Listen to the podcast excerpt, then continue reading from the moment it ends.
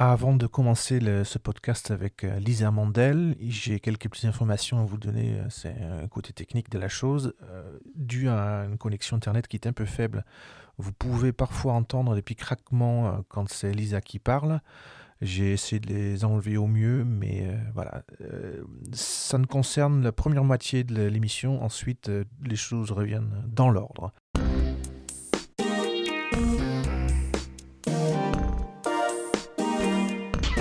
J'ai rien dit. Je...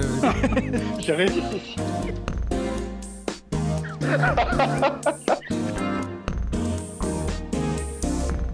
je te parle vraiment dans tes têtes.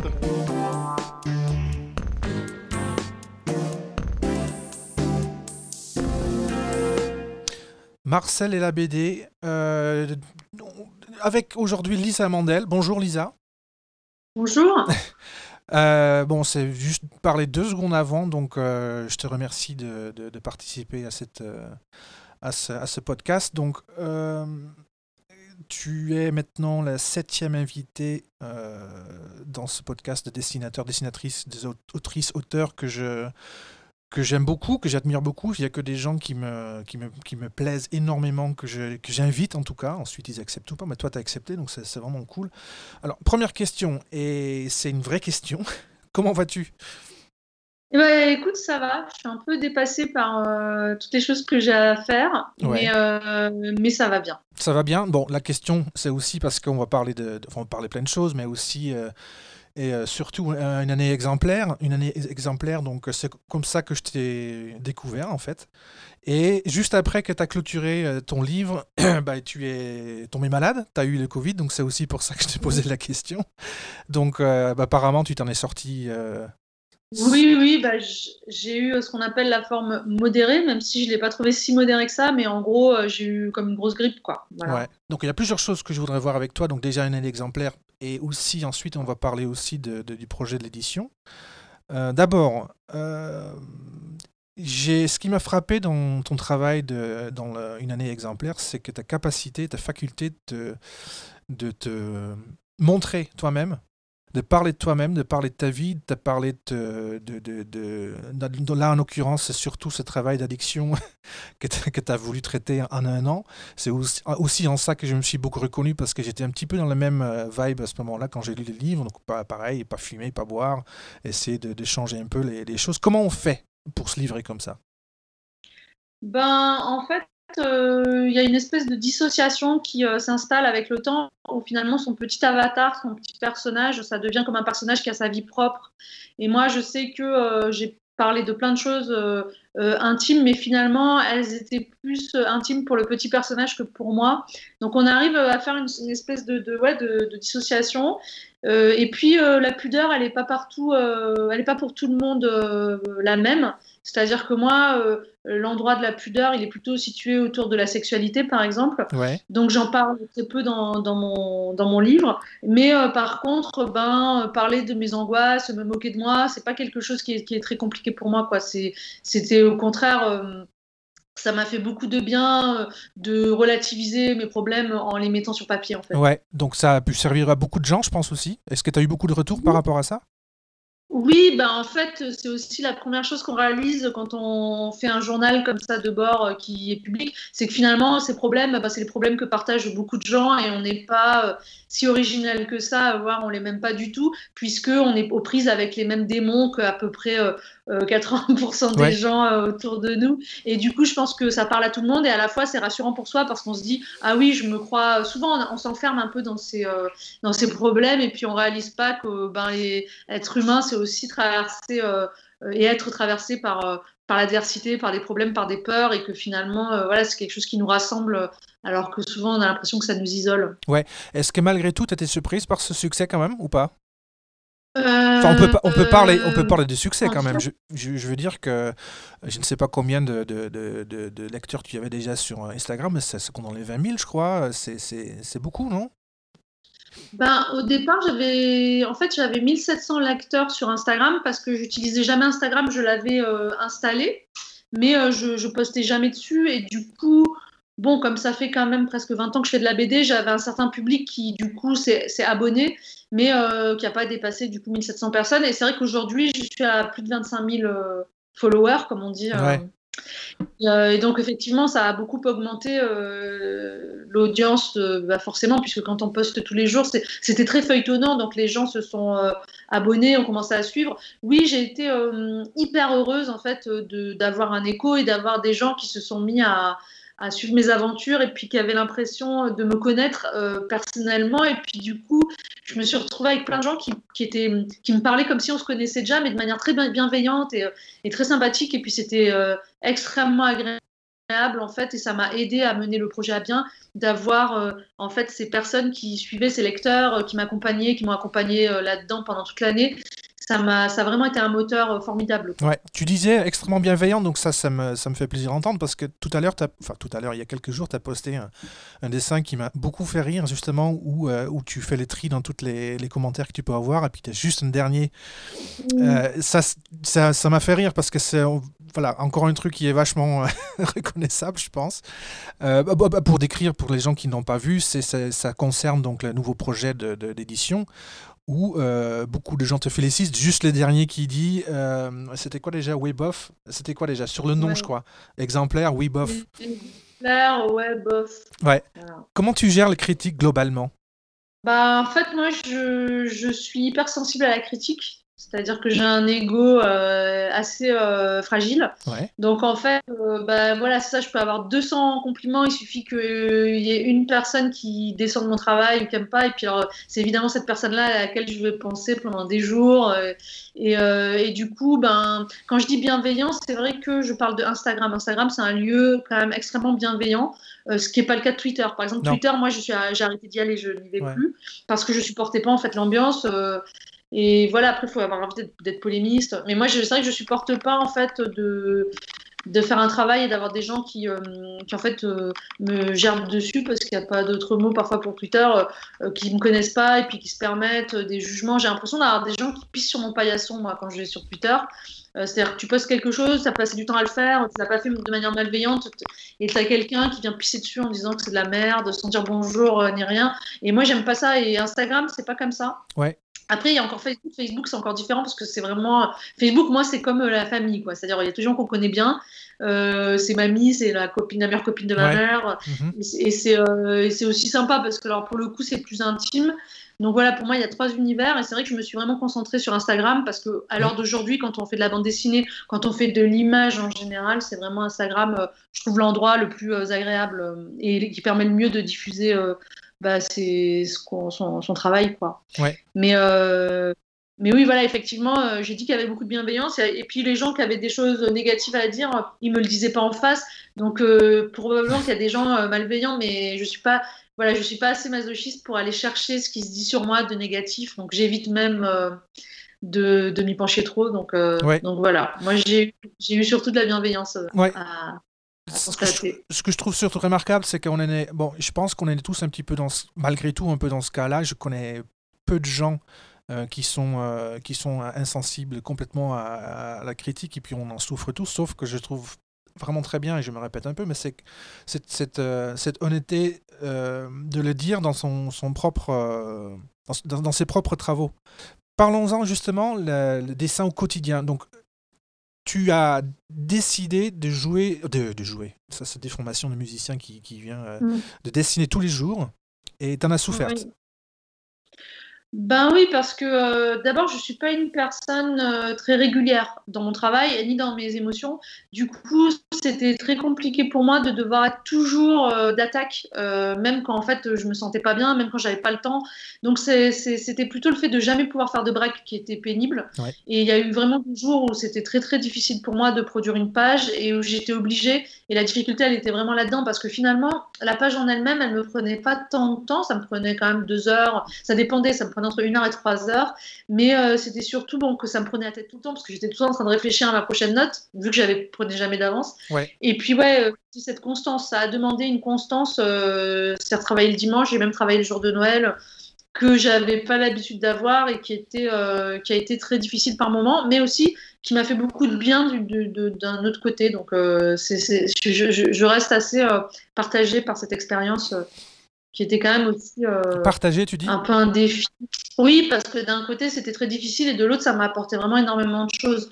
Mais maintenant, j'aurais pas pu continuer encore un an. Quoi. C'était... Quand je suis arrivée à la fin de l'année, j'avais vraiment atteint ma, ma limite, je pense, euh, de, ce que je pouvais supporter de, me de, de, de, m'astreinte, de comme astreinte. Quoi. Voilà. Alors, justement, tu as aussi fait un truc euh, assez étonnant, je trouve. Euh, tu as demandé un coup de main de, d'autres dessinateurs, dessinatrices, autrices, auteurs, mm-hmm. pour ce livre. Je trouvais ça assez, excuse-moi le terme, assez couillu, parce que c'est vrai que c'est... c'est comment tu l'as vécu? Comment tu voilà, comment tu l'as vécu ça, toi? Euh, en fait, euh, eh ben, en fait, c'est, l'idée n'est pas venue de moi, c'est venu de Alan Barth, qui est un, confrère dessinateur que j'aime bien, euh, qui, voyant que je galérais, m'a dit mais Lisa demande de, l'aide à des auteurs, propose à des auteurs de, te remplacer à, des moments comme ça, tu vas pouvoir faire un break, et, pouvoir faire une pause à des moments vraiment tu n'y arrives plus. Et ça, c'était un moment, enfin, il faut quand même le rappeler. Moi, je, donc, je suis épileptique. Il y a eu un moment où euh, je me suis sentie assez mal. Ça a duré euh, plusieurs semaines, voire deux, trois mois. Et il y a eu des, vraiment des jours qui étaient très compliqués pour moi. Et ça, c'est lié plus à ma maladie. Et où vraiment, quand je dis j'y arrivais pas, j'étais au bord de tout laisser tomber. Et c'est vrai qu'à ce moment-là, euh, ben lui m'a dit fais ça, moi je n'osais pas, je dis je trouve ça un peu gonflé, tout ça. Puis il m'a dit mais non, tu rigoles, il y a des gens, ça va leur faire plaisir. Et effectivement, j'ai fini par l'écouter parce que euh, je ne voyais pas comment continuer le défi si je me faisais pas aider. Et je voulais quand même qu'il y ait une page par jour. Donc j'ai fait un appel public et j'ai eu plus de 200 pages en fait. Euh, il y a plus de 200 personnes qui m'ont envoyé une page. Et là, ben, il y, a eu la période douloureuse du tri parce que j'ai pas pu euh, publier tout le monde évidemment. Donc j'ai dû faire des choix parce que euh, voilà sinon ils auraient bah, mon exemplaire elle aurait été entièrement composé de dessins d'autres personnes. bien sûr. Mais après une expression, c'est vrai que c'est une expression que j'aime pas trop parce que ça donne l'impression qu'il faut être un homme pour être couillu. Euh, bah, c'est bizarre. Enfin bon, mais oui, c'était. Moi, je, je l'aurais pas fait spontanément si j'avais pas eu des gens qui m'avaient pas encouragé en me disant mais vas-y, n'hésite pas. Euh, donc je l'ai fait, c'est vrai que ça m'a aidé. En fait, j'ai été. Ces personnes-là ont vraiment rendu le projet aussi euh, possible et j'ai pu poster tous les jours grâce à toutes ces personnes qui ont accepté de me donner un coup de main et, qui m'ont permis de me reposer à des moments où, en tout cas, euh, de faire autre chose. Il y a juste des jours où j'étais pas là, je prenais l'avion. Enfin, il y avait des moments aussi où je pouvais juste pas dessiner, quoi. Ça arrive. Est-ce que, est que ça t'a gêné quand j'ai dit couillu ou pas? Je... Euh, bah, c'est une expression un peu sexiste, hein, je le cache pas. Mais euh, je, je, je, tu le savais aussi puisque tu l'as mis entre guillemets et tu, tu, tu savais que c'était. Euh... Ouais.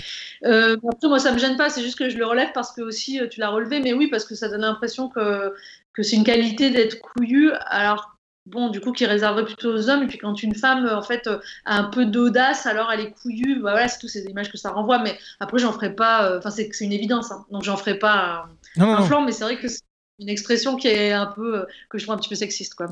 voilà. Euh, oui oui mais je, je, peux tout à fait le comprendre et effectivement je l'ai mis euh, je, l'avais effectivement mis entre, entre guillemets. Alors donc je, m'excuse d'avance pour les maladresses que je peux faire hein, dans, ce truc. Je suis là. je, toi qui as inventé l'expression. Hein. Non, non, non, non, non, je crois pas, non. justement, quelle est la place aujourd'hui de l'autrice des BD actuellement en, 2020 Est-ce que ça, est-ce que tu as vu des changements? Est-ce que c'est, voilà. Je pense que c'est aujourd'hui la BD, l'autrice de BD en 2020, c'est un non-sujet. C'est-à-dire qu'il euh, y a de plus en plus de femmes qui arrivent dans le milieu de la BD.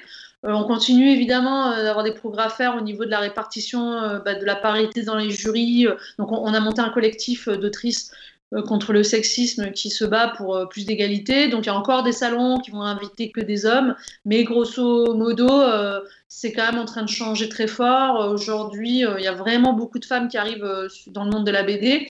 Et il faut dire que les classes de bande dessinée en France deviennent euh, majoritairement féminines. Donc euh, la tendance va s'inverser. Je pense qu'on va arriver euh, d'ici 10-15 ans à une parfaite parité, voire même peut-être, qui sait un jour, à une majorité de femmes. Donc voilà, le train est en route. Ce qui, les questions qu'on pouvait me poser il y a 15 ans, qui étaient peut-être déjà, qui étaient un petit peu, je trouve qu'elles n'avaient pas vraiment lieu d'être, mais aujourd'hui elles ont encore moins lieu d'être. moi, je oui, je trouve que, que, les choses évoluent dans le bon sens. Évidemment, elles évoluent toujours jamais assez vite pour nous, mais euh, il y a quand même beaucoup de progrès ces dernières années euh, dans, dans l'égalité homme-femme euh, dans la BD. Après, je dis pas que c'est fait. Il y a encore des écarts de salaire, malheureusement. Enfin, les, femmes négocient moins. Enfin, pour plein de raisons. Il, y a, toujours des écarts de, revenus. Il y a toujours des, bah, y a toujours du sexisme parce qu'il y a du sexisme en général dans la société. Donc forcément, il y en a euh, dans la BD. Mais après, je trouve pas qu'on soit le milieu le plus mal loti. Moi, par exemple, au niveau des auteurs, en tout cas, j'ai pas senti de, malveillance euh, quand je suis arrivée. Pourtant, c'était encore euh, minoritaire d'être une femme euh, dans les, au début des années 2000.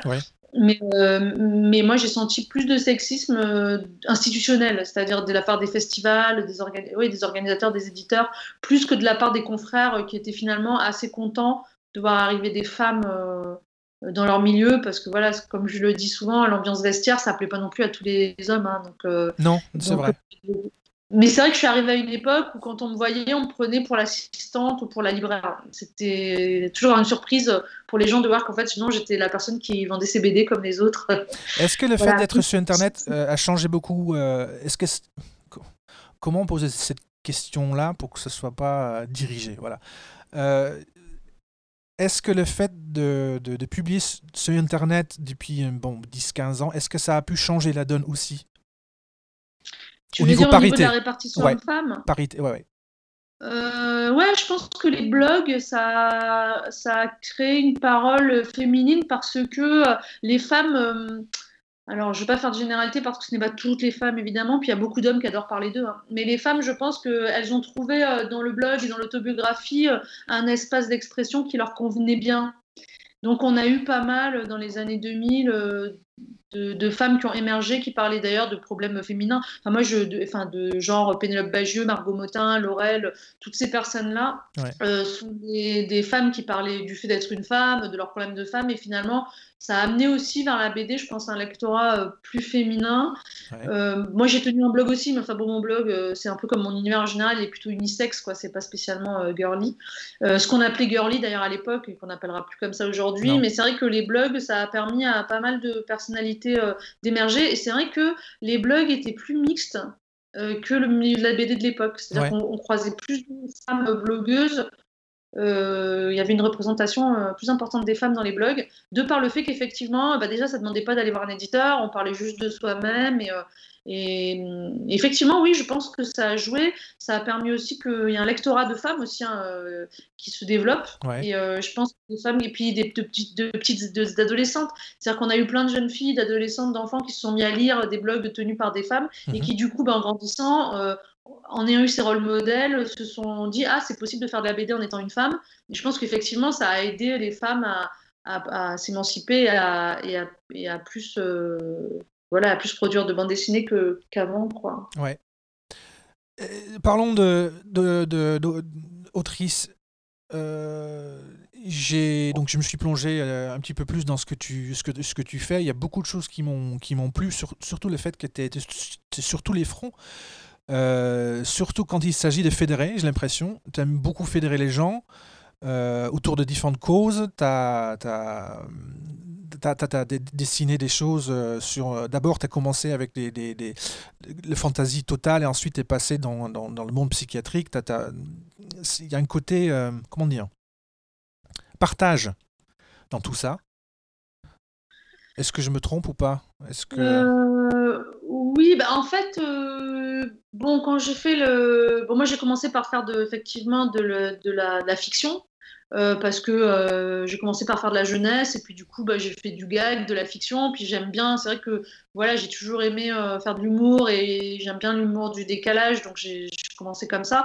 Et puis après, ça faisait longtemps que, enfin moi j'ai grandi avec des parents qui étaient infirmiers en psychiatrie, du coup j'ai grandi avec des anecdotes dans un milieu très marqué par la psychiatrie et dans ma famille il y a aussi plusieurs personnes bah, qui sont concernées par la maladie psychique, quoi. Donc c'était quelque chose qui était très présent et j'ai eu envie de le raconter. Et c'est vrai que en fait, euh, au début, je voulais vraiment faire une succession d'anecdotes un peu absurdes et marrantes. Et en fait, en rentrant dans le sujet, je me suis rendu compte que c'était tout sauf marrant et tout sauf absurde et qu'en fait, il y avait une vraie euh, euh, urgence à raconter ce qui, se passait. Et puis à parler aussi de la détresse, que ce soit des patients, mais que ce soit aussi des soignants, en tout cas dans les années 70, euh, et puis des changements. En fait, je me suis rendu compte que le sujet était beaucoup plus euh, profond et intéressant euh, que ce que je pensais. Et c'est vrai que ça ça m'a permis de retranscrire la parole infirmière, notamment, qui est assez peu relayée. Et à partir de là, c'est vrai que j'ai réalisé que c'était quelque chose qui était important pour moi de, de, de pouvoir être le porte-voix de personnes qui n'ont pas la parole en fait. Mhm. Et c'est vrai que par la suite, plusieurs projets que j'ai faits étaient dans, un peu dans cet axe-là de, de, de, donner la parole à, de pouvoir oui faire partager la parole de gens qui ne l'avaient pas forcément voilà. Mais euh, donc ça a été la jungle de Calais. Euh, ça a été euh, euh, suivre les présidentielles avec des enfants dans mhm. une école à Saint-Denis, ça a été euh, aller suivre les réfugiés au Liban. et c'est vrai que c'est quelque chose, là, disons que ça m'a fait plonger dans la BD documentaire en fait et dans la BD sociologique.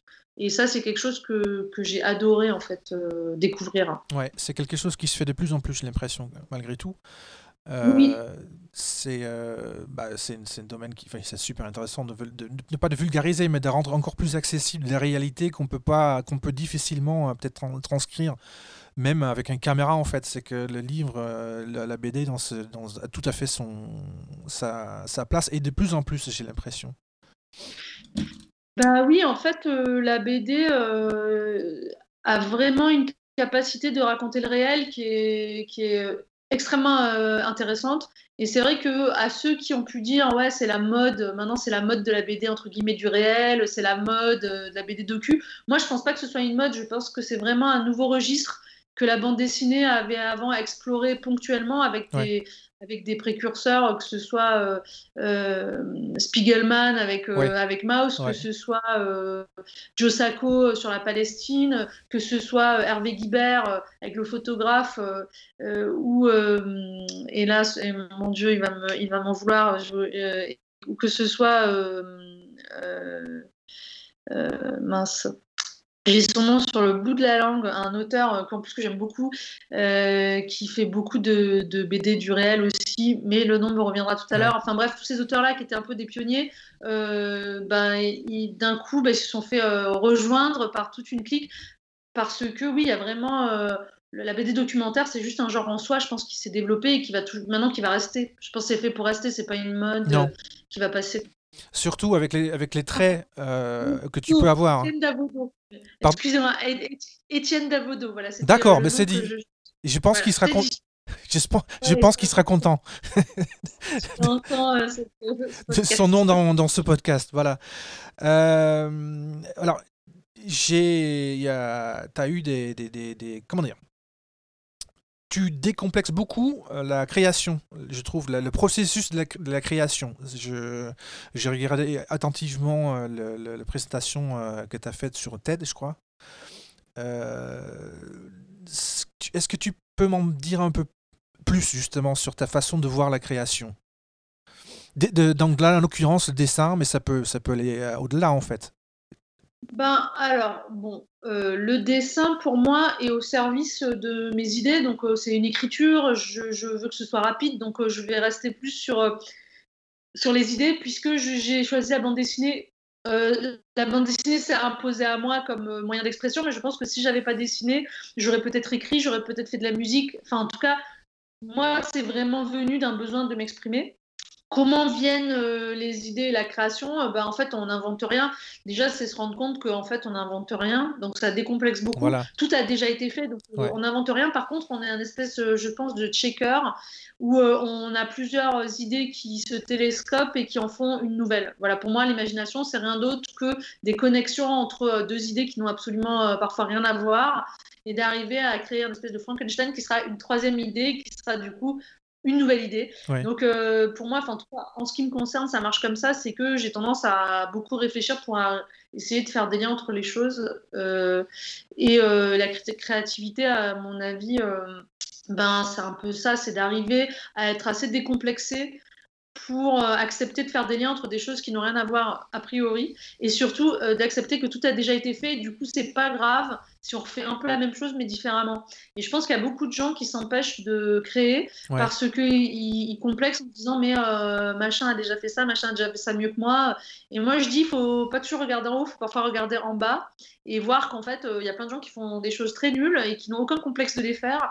Donc à partir de là, euh, je pense qu'il y a de la place pour tout. Ouais, mais je, pense que c'est super important que, que, tu le dises. Je pense que ça se dit pas si souvent que ça. Euh, je, pense que c'est justement un vrai euh, partage d'une dans la cuisine, on va dire ça comme ça, euh, plutôt que de, parler de, des techniques de dessin, de juste dire aux gens ce que tu dis, de moins se poser de questions, de se lancer, de, savoir que tout a été déjà fait, que, à, partir de là, on, faut peut-être s'amuser et puis donner libre cours à ces, je pense quand même que c'est un gros gros frein pour encore pour tout pour beaucoup de gens. Mais après, euh, faut se lancer. Après, je comprends que quand on a des, difficultés en dessin, on peut pas non plus, on n'a pas toujours les moyens d'exprimer ce qu'on veut avec le dessin. Moi, je dis ça, mais j'ai quand même fait des études de, dessin. Euh, je dessine depuis très longtemps. Après, j'ai développé un style qui contourne mes, lacunes parce que je suis quelqu'un qui a beaucoup de lacunes en dessin. Mais euh, j'ai trouvé un style en fait où euh, je suis dans une zone de confort qui me permet de raconter ce que je veux en évitant euh, les endroits où je suis très mauvaise, comme par exemple bah, la mise en espace, les décors. Je veux dire, si on me demande de dessiner une voiture, c'est un peu une catastrophe. Mais ça n'empêche pas. En fait, avec trois traits, on peut tout raconter. C'est ça aussi, c'est se rendre compte qu'il n'y a pas besoin de dessiner extrêmement bien pour pouvoir raconter des belles choses. Ouais, c'est au service de l'histoire, quoi. Au service de l'histoire, mais après, euh, et, en, plus, euh, un bon sujet ne fait pas forcément une bonne histoire. Et un mauvais sujet peut faire une excellente histoire. Tout dépend du talent de conteur qu'on peut avoir. C'est-à-dire qu'il y a aussi des fausses bonnes idées.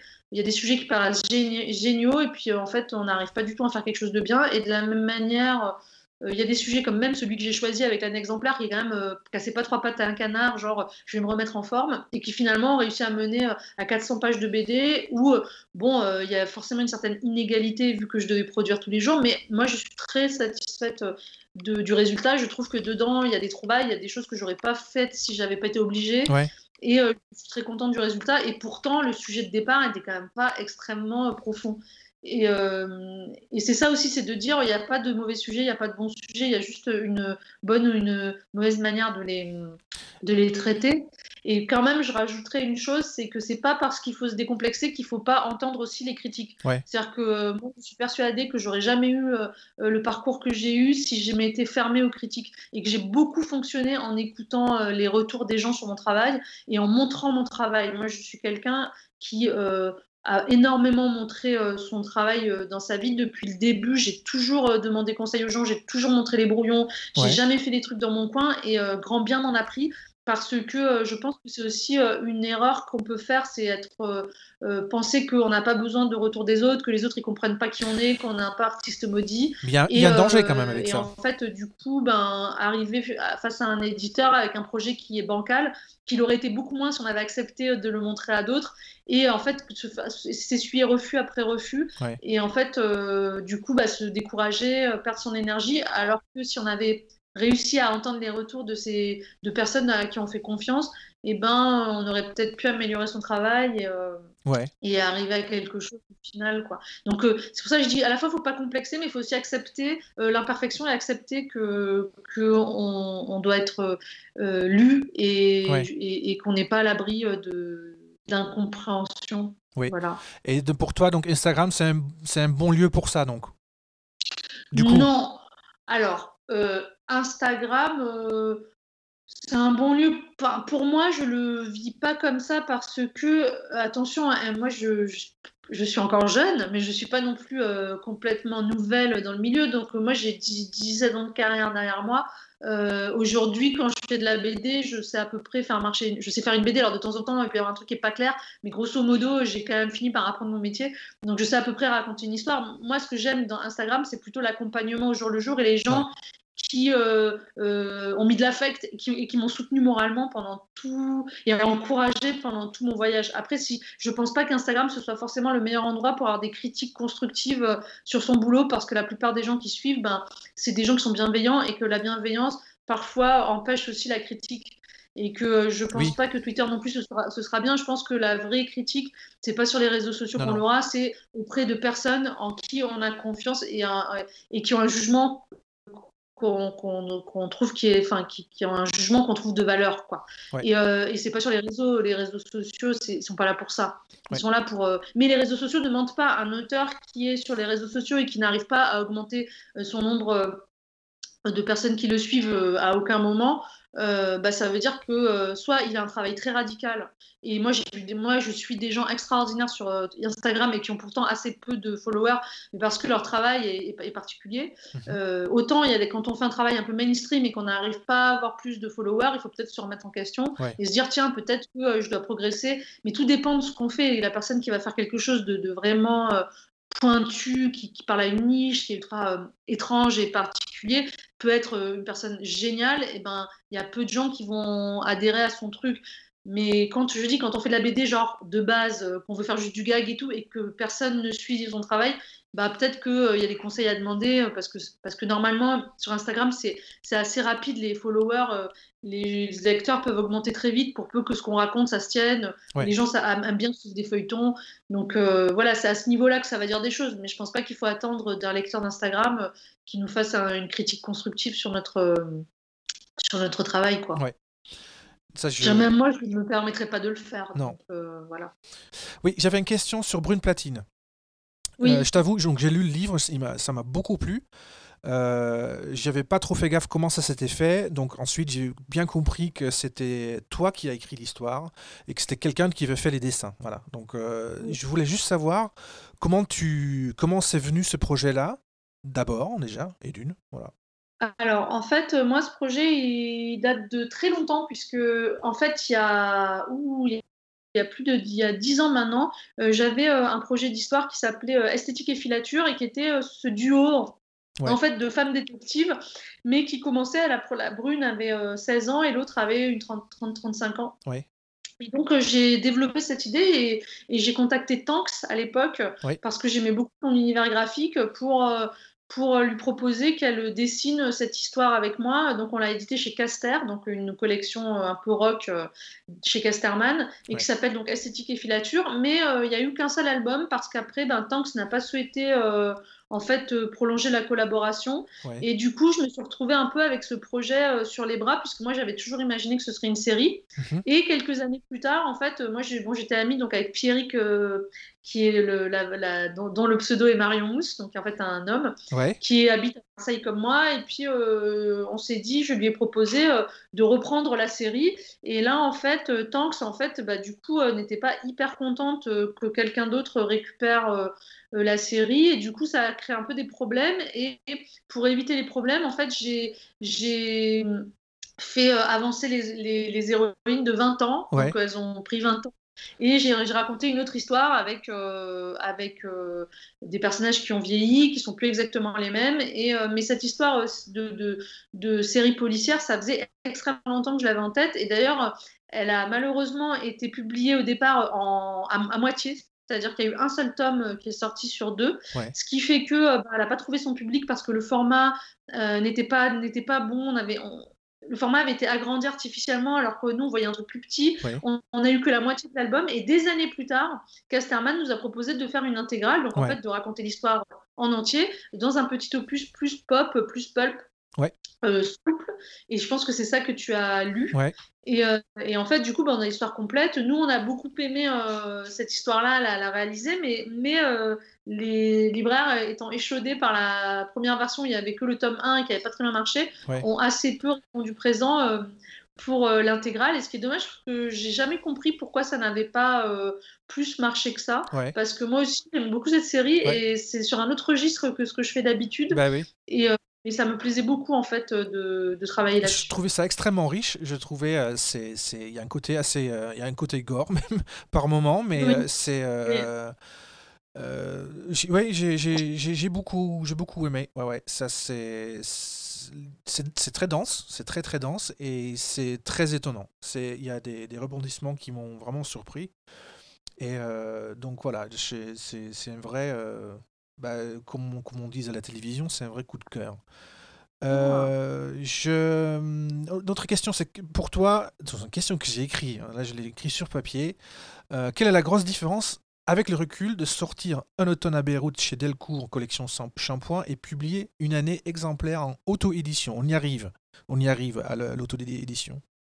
Euh, bah, la différence, c'est pas forcément avec, euh, avec euh, un automne à Beyrouth spécifiquement. La grosse différence là, c'est que j'ai sorti un livre par mes propres moyens en faisant appel à un financement participatif et que je ne l'ai pas fait au sein d'une maison d'édition, qu'elle soit celle de Delcourt ou bien euh, comme je fais habituellement ou Glénat, euh, j'ai fait le livre toute seule. Mhm. Quand je dis que j'ai fait toute seule, c'est faux parce qu'en fait, je, donc, je me suis fait aider euh, beaucoup pour le faire parce que j'ai pas tous les talents et je, ne suis pas au courant de toutes les techniques du métier. Mhm. Donc je me suis aidée par. par contre, j'ai un gros réseau.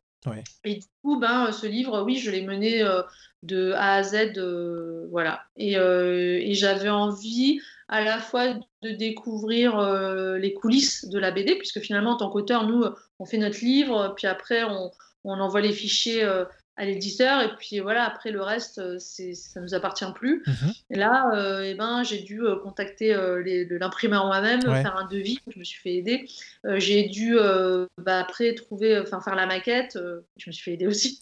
Et puis après voilà il a fallu le diffuser distribuer bah, faire les paquets et donc tout ça je l'ai je l'ai fait toute seule mais c'est pas vrai je l'ai fait avec une équipe voilà. Mhm. mais je l'ai fait sans éditeur ça c'est sûr. Et, et voilà il a avec toutes les alertes rouges que m'ont envoyé pas mal de confrères et de consoeurs qui avaient essayé l'auto-édition et qui m'ont dit tu vas voir c'est horrible, tu vas galérer. Euh. C'est ouais, c'est ce qui se dit en tout cas effectivement, ouais. bah après oui, il y avait des trucs galères. Hein. Là par exemple, au même moment qu'on se parle, j'ai toujours pas euh, fini mes contreparties que j'étais censée euh, envoyer en même temps que l'année exemplaire, mais comme j'ai attrapé le Covid, en fait le mois d'août était un mois qui devait être réservé à réaliser mes contreparties. J'ai pas pu le faire. Et puis l'année, en fait, la rentrée est arrivée, j'ai eu plein de travail. Et donc, je galère là à rattraper mon retard. Mais ça y est, là, je commence à. Alors, j'ai une question un peu, une question du diable. Hein. Est-ce que tu te dis, je me suis fait aider pour ci, je me suis fait aider pour ça euh, Dès lors, quel intérêt de faire une auto-édition? Bah parce qu'en fait, euh, je me suis fait des SWAT, mais c'était quand même moi le chef du navire, entre guillemets. Donc en fait, ça remet euh, l'auto-édition, ça, qu'est-ce que ça a fait? Et ça va nous amener à la création de, de, la, de la maison d'édition que je suis en train de, euh, de, dans laquelle je suis en train de m'investir là. et ben, c'est qu'en fait, oui, un livre ne se fait pas seul, ça c'est évident. par contre, l'auteur est obligé d'être la cinquième roue du carrosse, le plus mal payé, et euh, celui à qui signe des contrats pourris, alors que finalement c'est son propre livre euh, qui, euh, qui, est en vente. C'est quand même un peu absurde. On en est arrivé à une situation où l'auteur, c'est celui qui vit le plus mal finalement de ce qu'il fait, à part chez les éditeurs indépendants où l'éditeur lui-même vit très mal aussi, mais en gros, euh, là, dans la, chaîne, dans la chaîne alimentaire du livre, en tout cas chez les gros éditeurs, ben, l'auteur se retrouve un peu au bout de la chaîne alimentaire, puisque moi, je le rappelle, même euh, la personne euh, qui livre le livre est mieux payée que l'auteur quand même. Et, et, même la personne qui va faire la com, elle est salariée chez un gros groupe. Donc en fait, l'auteur, il a un statut juridique nul. Il gagne de moins en moins bien sa vie parce qu'il y a une surproduction qui s'est installée, puis il y a une crise de la presse, bref, plein de raisons. Euh, et là, en fait, euh, l'auto-édition, ça permet, euh, oui, soit on fait le bouquin avec d'autres gens, mais les autres gens, ils sont, tout le monde est au service du livre. L'auteur retrouve sa juste place, qui est une place de, de, oui, de chef d'orchestre. Enfin, c'est à la fois lui qui a fait le livre, à la fois lui qui va être décisionnaire. Après, c'est beaucoup plus de responsabilité, mais ça permet qu'au final aussi, ben, les revenus sont à la hauteur de l'investissement, c'est-à-dire qu'on vend peut-être moins de livres. Hein. Moi, mhm. j'ai vendu beaucoup moins de livres, je pense, que si j'avais été chez un éditeur, mais les droits d'auteur sont tellement plus importants que finalement, j'ai quand même gagné plus. Avec des droits qui sont restés les miens, je n'ai cédé aucun droit, j'ai signé aucun contrat et euh, je reste propriétaire de mon œuvre. Et au final, le bouquin que j'ai fait, moi, je trouve, est d'une qualité euh, tout à fait euh, professionnelle parce que j'ai fait appel tout simplement à des, ah, professionnels. Hein. Voilà. J'ai eu une correctrice orthographique professionnelle. Le L'imprimeur est l'imprimeur d'énormément d'indépendants, euh, d'éditeurs indépendants de bande dessinée. Donc c'était pro. La personne qui, a fait, qui m'a aidé à faire le devis, qui l'a fait pour moi, est un éditeur par ailleurs, qui a travaillé avant dans une imprimerie, qui est des éditions Misma, qui est Damien Pliatre et qui est euh, extrêmement bon à, ce qu'il fait. Euh, voilà, donc moi à la fin, bah oui, mon livre a été fait avec des professionnels, donc c'est normal que la qualité euh, soit au rendez-vous. En tout cas, la qualité minimum. Hein, je ne dis pas que ça n'aurait pas pu être mieux, mais voilà. Et du coup, oui, ça m'a fait dire oui, l'auteur n'est pas obligé d'être à cette espèce de place hyper inconfortable dans laquelle il est depuis maintenant des années, quoi, des mmh décennies même. Et comment, comment les, les, les, maisons d'édition voient cette démarche? Est-ce que tu as des retours d'eux ou pas? Alors, j'ai pas des retours des grands chefs, mais euh, j'ai eu beaucoup de retours des de salariés de ces maisons d'édition-là, voire même d'éditeurs, de personnes en fait qui font partie de la chaîne du livre et qui sont venus me voir en me proposant de travailler avec moi en fait, euh, qui ont dit, et en fait, Soit les gens me disent bien, et sûrement qu'ils disent beaucoup de mal du projet euh, quelque part, mais je ne les ai pas entendus. Moi, les gens qui sont venus nous voir, c'est des gens de tous les secteurs, c'est-à-dire autant d'autres auteurs que des personnes chargées de com, que des chargés de droit étranger, que des éditeurs indépendants, que des correcteurs, que des graphistes, que des maquettistes. Enfin, j'ai eu tout le monde. Euh, beaucoup de gens, enfin de toutes ces catégories, sont venus me dire nous, on n'aime pas la manière dont on travaille aujourd'hui dans notre euh, structure et on a envie d'essayer autre chose parce que c'est pas, en fait, le, fait d'être éditeur, c'est pas euh, quelque chose que moi je réprouve. Hein. Je trouve que. Est-ce que tu as été étonné par ça? Pardon, je te coupe. Est-ce que, est que tu as été surprise par ça? Parce que je trouve ça très très surprenant en fait, ce que tu dis là. J'ai été surprise et à la fois extrêmement satisfaite. Bah oui, je comprends. Parce que je me suis. Et puis même pour moi, parce que ça m'a fait bouger, ça a fait bouger mes lignes. Moi, j'étais dans une rancœur qui s'était accumulée avec les années contre le système euh, actuel.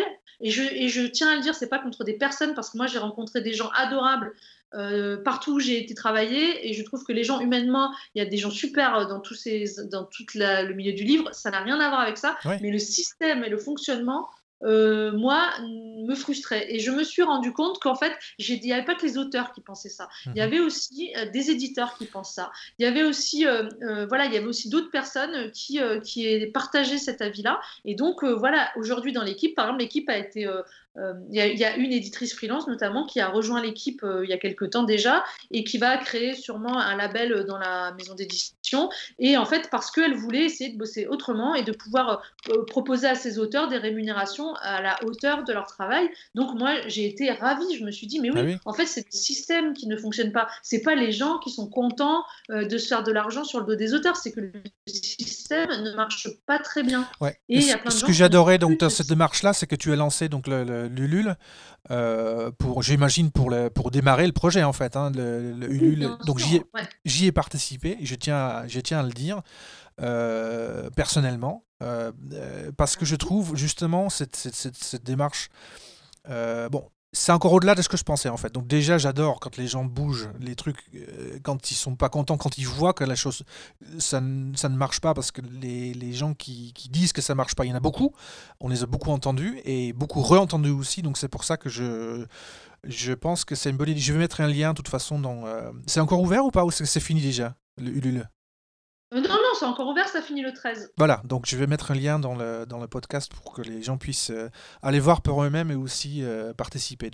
J'ai vu beaucoup de dessinateurs que je connais aussi qui sont lancés dans l'aventure. Mais si je comprends bien, ce que, ces dessinateurs-là vont publier là, est-ce que c'est le même travail que ce qui serait destiné aux, aux, maisons d'édition, euh, on va dire, euh, ordinaires, on va dire c'est comme ça, c'est pas le bon terme du tout, mais voilà. Est-ce que tu vois ce que je veux euh, dire? Alors, dans les 10 personnes, les, donc on est 11 auteurs, donc les 10 autres, il y en a certains qui ont des projets plus singuliers que ce qu'ils auraient fait chez un éditeur classique. Il y en a d'autres qui vont tout bonnement publier euh, des bouquins mainstream qu'ils auraient pu publier ailleurs et qu'ils le font par choix. Euh, tous les auteurs qui sont dans la maison là le, sont là par choix, pas parce qu'ils n'ont pas euh, trouvé d'autres éditeurs que exemplaires. Et c'était aussi une, une une de mes exigences, c'est-à-dire je voulais pas que ça devienne une maison d'édition par défaut de gens qui n'en pas trouvé d'éditeur. Hein. C'est pas du tout le cas, parce que l'idée c'est de pouvoir proposer des livres grand public euh, mais avec un autre système de rémunération qui serait plus euh, l'avantage des auteurs. C'était pas le sens de ma, c'était pas le sens de ah ma question, mais je me suis mal exprimé. Mais effectivement, je me doutais bien que ce sont pas des, euh, que ce ne serait pas une maison d'édition par défaut. Je me demandais juste, mais tu as répondu déjà à la question. En fait, c'est qu'il y a des, des, des, travaux qui sont singuliers, qu'ils ont envie de, de, de publier, et ça peut, ça peut donc se faire. Donc, donc j'imagine qu'il y a un, un, un comité ou comment ça se prend les décisions alors après? Alors, là, euh, bon, bah, c'est moi qui suis allée, euh, à la fois moi qui suis allée contacter les gens, mais il y a aussi des gens qui sont venus me contacter quand euh, quelqu'un d'autre leur en a parlé et tout ça. Donc là, pour l'instant, chacun a proposé un projet et tous les auteurs sont des professionnels. voilà, on n'a pas tellement discuté du contenu parce qu'on était tous confiants. Maintenant, là, il commence à y avoir des auteurs qui vont proposer des projets et évidemment, on va être obligé de faire des choix et donc il va y avoir un comité de sélection qui va juger euh, les, projets euh, sur deux, de deux façons. il va y avoir la viabilité du projet, c'est-à-dire qu'on est quand même dans une structure qui fonctionne beaucoup sur la notoriété sur les réseaux sociaux. Donc ça veut dire qu'il faut que l'auteur ou l'autrice qui vienne chez nous, il est soit une présence, il est au moins une présence sur les réseaux ou qu'il ait une certaine notoriété en tant qu'auteur, soit un auteur bien installé. parce que s'il n'y a aucune des deux données qui est là, ça va être compliqué de pouvoir le financer par financement participatif, parce que donc la, la maison d'édition ne va jamais avancer d'argent. C'est toujours chaque livre qui va devoir trouver euh, son, son, sa base de lecteurs qui va être OK pour prêt à acheter ah, son livre. Très bien, ok. sinon, le livre ne se fera pas. Donc, euh, euh, donc voilà. Et j'ai oublié le début de la question. Non, non, c'était pas le début de la question. Non, c'était juste que j'avais. il me semble que j'avais juste précisé que ma, ma question n'était pas dirigée. c'était pas pour dire que c'était une maison par défaut. Mais en gros, ce sera. Je sais vrai que c'est pas forcément clair dans le Ulule, même si bon, euh, on voit les auteurs qui sont là et c'est des auteurs confirmés, mais euh, en gros, oui, c'est pas euh, toute, on est, on va pas créer un Ulule de la BD. C'est-à-dire que toute personne qui va qui va vouloir s'auto-éditer de manière accompagnée ne pourra pas le faire avec nous parce que nous, comme une maison d'édition normale, on va on va sélectionner et donc il y aura effectivement deux critères. Il y aura la viabilité, est-ce que le projet peut fonctionner avec ce système-là et c'est pas bon pour tout le monde. Il y a des gens géniaux qui font des BD formidables, mais ça ne marchera pas avec notre système. Et la deuxième, c'est artistiquement, effectivement, est-ce que euh, on se sent, euh, bah voilà, est-ce qu'on a envie de défendre ce projet-là? Est-ce que on y croit? Est-ce qu'on l'aime bien? Est-ce que euh, voilà, et le troisième point, ça va être évidemment éthique, c'est-à-dire est-ce que la BD, voilà, si c'est une BD d'extrême droite qui fait l'apologie du fascisme, on la publiera peut-être pas. allons, allons. Voilà, on va, Mais voilà, oui, il y a une sélection et moi je tiens beaucoup euh, à cette sélection. Euh, ça ne peut pas devenir un fourre-tout. Moi je serais déçue que, que ça devienne un fourre-tout, quoi. Parce que je pense qu'il y a des auteurs à qui on ne rend pas service euh, en les publiant absolument à, un moment donné où leur projet n'est pas au point, où ils sont trop jeunes, où il y a besoin de. Voilà, tous les, tous les projets ne sont pas viables. non. Voilà. Après, c'est un peu toujours un peu subjectif, mais bon, moi je ne vais pas décider toute seule, hein, je ne suis pas la reine d'Angleterre qui décide déjà même pas toute seule. Mais euh, donc euh, on va être un groupe et on va décider tous ensemble de, des projets euh, auxquels on a envie de croire, qu'on a envie d'accompagner. voilà. Alors donc concrètement, c'est une entreprise que vous allez monter ou c'est quoi la forme C'est une SAS qu'on va monter. donc c'est une entreprise où, ben, en fait qui fonctionne avec des associés. Donc là, pour l'instant, par simplicité, on la monte à deux avec mon associé qui est donc euh, Antoine Wittcott, qui est ingénieur en informatique. Donc on monte cette société ensemble avec euh, dans l'idée par la suite d'intégrer d'autres associés à notre structure, sachant que euh, là il y a des auteurs qui font un livre chez nous, peut-être qu'ils n'en feront jamais deux, et que s'il vient des associés avec nous, bah, il faut que ce soit des gens qui ont envie de s'engager sur le long terme avec nous, qui ont, qui ont envie de proposer des choses, enfin voilà, voir euh, qui est motivé euh, pour euh, participer à l'entreprise, sachant que c'est pas entreprise qui est vouée à un enrichissement personnel. L'idée, c'est que tout ce qui est gagné au, fur et au cours de l'année par l'entreprise est redistribué à tout le monde, à tous les gens qui ont participé au livre. C'est pas une euh, structure qui doit, qui va capitaliser euh, ou qui va engranger des bénéfices. Mhm. Donc, euh, à partir de là, c'est vraiment, on est dans l'équipe parce qu'on a envie de penser, de faire quelque chose de nouveau. Évidemment, on ne travaille pas gratuitement. Moi, je vais toucher un intéressement sur tous les livres, mais qui sera minimum. idem pour mon associé, parce que le, je ne crois pas tellement au bénévolat. Mais par contre, l'idée, c'est que moi, je fais cette structure pour en profiter en tant qu'autrice plus qu'en tant qu'éditrice, puisque euh, l'idée à terme, c'est quand même de créer, de, permettre à des éditeurs freelance et à des personnes qui ont envie de créer des labels chez nous, de créer des collections et de diriger leur propre collection avec un pourcentage sur les ventes aussi, mais qui sera, qui sera à l'image de, de, de l'investissement de la personne et non pas euh, voilà. Et comme il n'y a pas d'investissement financier de la part des, éditeurs et tout, il n'y a pas de raison aussi euh, d'avoir un pourcentage prélevé qui soit trop excessif. Donc en fait, tout ça, c'est juste qu'on répartit les droits différemment, mais dans un monde idéal, et j'espère que j'en suis même sûre que c'est ça qui va arriver, on aura des collections avec des directeurs de collection qui feront un travail éditorial, avec des, maquettistes, avec des suivis de fab, avec des imprimeurs de bonne qualité, mhm. et avec éventuellement un distributeur euh, ou pas. On, va, on est encore en train de discuter, mais l'idée, c'est quand même que les livres soient accessibles en librairie. Donc il y aura euh, un accompagnement des livres jusqu'en librairie parce que c'est un combat qu'on est tous d'accord pour mener, euh, qui est celui de dire les libraires sont indispensables. On, a bien sûr euh, envie de, travailler avec, eux.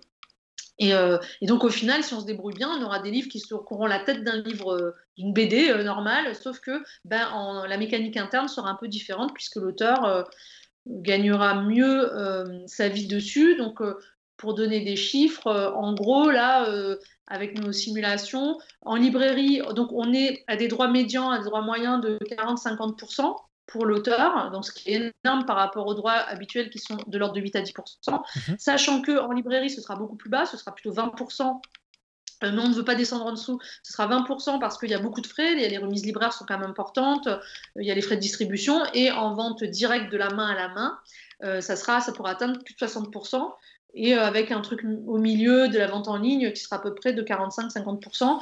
Tout dépend aussi de ce que l'auteur veut prendre en charge, parce qu'en gros, euh, c'est un peu des projets à la carte où l'auteur décide de ce qu'il veut prendre en charge lui-même et il touchera les pourcentages euh, qui correspondent à cette charge-là. Par exemple, s'il veut stocker chez lui, s'il veut distribuer lui-même euh, envoyer lui-même les colis, s'il veut faire la maquette lui-même, il touchera plus de droits sur le livre que s'il veut juste faire son dessin. D'accord, mais est-ce que ce dessinateur, il est sociétaire, il, est, il fait partie de l'entreprise ou est-ce qu'il comment ça se passe? Pour l'instant, donc comme je disais, hein, mais bon, euh, pour monter entreprise, là, comme il faut le faire vite, le LUL va se terminer, on le monte à deux. Ensuite, à voir si euh, on, ouvre le enfin, on ouvre l'entreprise à tout le monde. ce qui est sûr, c'est qu'il va y avoir une charte. En fait, ça va être très collectif. Maintenant, qui est à la tête de l'entreprise réellement Pour l'instant, euh, c'est on est on est deux, mais après l'auteur, lui, sera de toute façon complètement libre et il y aura une charte qui va être coécrite et euh, toutes les décisions seront collectives. Donc après, à savoir si des personnes veulent s'investir plus, c'est encore une autre question. Peut-être que pour des raisons juridiques, on va proposer à tout le monde d'être associé, mais ça, c'est encore euh, c'est en construction. Mais nous, on n'a jamais euh, eu la volonté d'être de, de, de, de, diriger d'une main de fer le, le truc, mais mais pour l'instant, je pense qu'il y a des auteurs qui n'ont pas forcément non plus envie de se retrouver euh, à devoir euh, euh, co-diriger une entreprise. Donc ce sera, ça dépendra des auteurs, mais en tout cas, on est quand même dans un mode de fonctionnement collectif, ça c'est sûr, avec des revenus qui seront tout le temps repartagés entre tous les gens qui travaillent dans, dans, le projet quel qu'il soit. Voilà. Mhm. Et juste, si j'ai pas encore bien compris la distribution, en fait, comment, comment réagissent les, les, maisons de distribution à ce genre de, de maisons d'édition? Alors, euh, ben moi, j'ai été approchée par un distributeur, un diffuseur-distributeur qui m'a écrit il y a quelques jours pour me dire euh, qu'ils avaient envie de bosser avec nous. Euh, nous, moi, j'avoue que bon, la part diffuseur-distributeur aujourd'hui, elle est à peu près à 60%, ce qui intègre la promotion, enfin, la, ce qui intègre les représentants, donc les personnes qui vont dans les librairies faire la pub pour le livre, ce qui intègre euh, la, remise libraire et ce qui intègre les frais de transport. 60% mhm. par rapport à l'économie de notre projet, c'était trop. Ça nous faisait retrouver à des tarifs pour les auteurs qui étaient trop bas. Et euh, le distributeur m'a dit, mais nous, on peut ne faire que la distribution et ne pas faire la diffusion, c'est-à-dire ne pas avoir de représentants. Auquel cas, le pourcentage est quand même plus intéressant. Donc, euh, moi, je pense que ce sera au choix de l'auteur. C'est-à-dire que l'auteur, on va lui proposer des formules, on va lui dire est-ce que tu veux être distribué ou le faire toi-même? Euh, et selon son choix, en fait, bah, il aura, euh, il sera distribué par un distributeur. Après, les distributeurs, moi j'ai parlé donc avec cette personne qui m'a dit que bah, trouvait ça un peu bizarre que dans la même maison d'édition, il y ait des auteurs distribués et d'autres pas. Et moi, j'ai dit, ben ouais, mais c'est un peu le projet, c'est aussi euh, que l'auteur fasse son livre comme il l'entend. Donc, on ne va pas imposer à un auteur d'être distribué s'il ne le souhaite pas. Bah Après, au niveau économique, c'est c'est pas forcément si intéressant que ça. Euh, de le déléguer à quelqu'un d'autre qu'un distributeur parce que les frais de port en fait sont quand même élevés à la poste et que euh, c'est beaucoup de travail de, poster régulièrement des livres. Donc, euh, pour ce qui est librairie, là, j'exclus la vente directe, hein, mais pour ce qui est librairie, il se peut qu'il y ait beaucoup d'auteurs qui travaillent avec des distributeurs. Et puis, pour la partie vente directe, par contre, on est en train de penser à d'autres systèmes qui permettraient d'alléger de, l'auteur s'il voit qu'ils vont trop en ligne de pas qu'il fasse pas tout tout seul, avec des tarifs qui restent quand même très intéressants pour l'auteur. Ils permettent de, de, dégager quand même pas mal de droits d'auteur en vente euh, par correspondance. Ouais, ça montre quand même l'état dans lequel se trouve l'édition. C'est-à-dire C'est-à-dire que les réactions que tu as pu avoir des deux côtés, je trouve ça ah, je trouve ça énorme en fait. Que le fait que tu, tu, montes cette maison d'édition, que même, comme tu l'expliquais tout à l'heure, que dans les maisons d'édition eux-mêmes, ils commencent à vraiment se poser des questions, qu'il y ait des gens qui se disent, bah ouais, euh, faut peut-être mieux qu'on travaille comme ça en fait. C'est ça, ça veut dire quand même. Euh, bah, c'est bien en fait, c'est tout à fait positif ce que je dis, c'est juste que c'est. Ouais. Mais c'est vrai que je discutais avec une amie euh, ce matin qui, euh, justement, il y avait euh, un directeur de collection qui était en train de séparer sa collection de l'éditeur chez qui il était et qui se posait la question de la faire chez nous, mhm. donc chez Exemplaire. Et elle, cette amie, elle disait oui, mais elle est très liée aussi avec cette personne. Elle dit mais moi, je pense qu'on se pose la question de le faire ailleurs pas forcément dans votre structure qui n'est pas forcément adaptée à ce qu'on fait.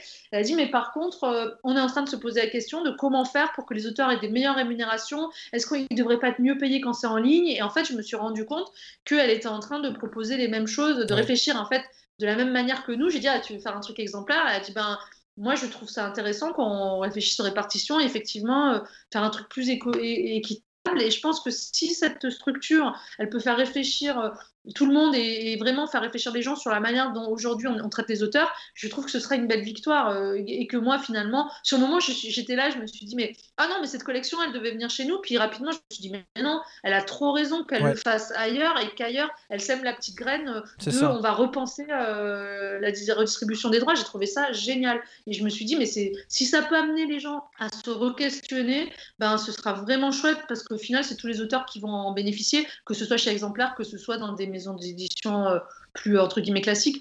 Moi, je pense sincèrement qu'il y a plein de petits éditeurs qui ne sont pas du tout satisfaits de la manière dont ils sont obligés de payer leurs auteurs, c'est-à-dire mal, et qui des éditeurs indés et qui aimeraient tellement que les auteurs gagnent mieux leur vie, mhm. juste que le système actuel ne leur permet pas de, de, proposer mieux. Et voilà, donc si ça permet de effectivement de, de faire réfléchir euh, tout le monde, c'est génial. Oui. Bah, c'est. Bah, écoute, c'est super. C'est le, projet est formidable. surtout que ça fasse réfléchir aussi, comme tu dis, d'autres. Euh, euh, d'autres gens qui essayent de planter cette graine là comme voilà c'est, du gagner gagner win-win comme disent les anglo-saxons euh, voilà je pense qu'on a bah, on a fait un peu le tour Écoute, merci beaucoup, passe une bonne soirée et beaucoup de chance avec, avec les projets qui sont, qui sont en cours. Merci de m'avoir invité.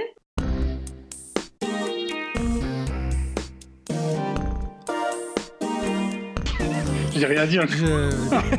J'ai rien dit.